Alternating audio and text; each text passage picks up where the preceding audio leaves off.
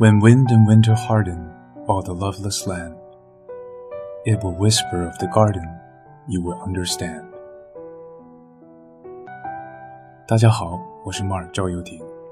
今天我为你读的是英国诗人奥斯卡·王尔德的作品《给妻子提我的一本诗集》。To my wife with a copy of my poems.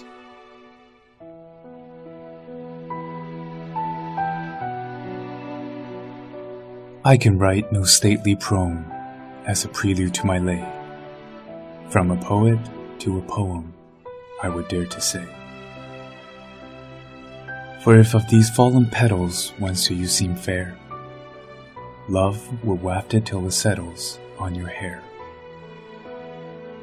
And when wind and winter harden all the loveless land, it will whisper of the garden, you will understand.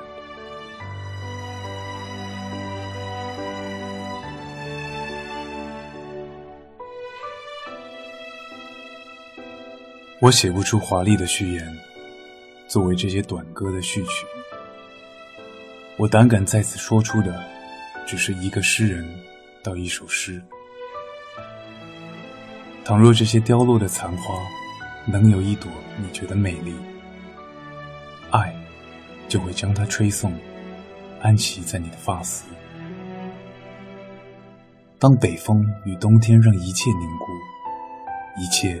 变成爱的荒原，它就会低诉花园的絮语，你就会恍然大悟。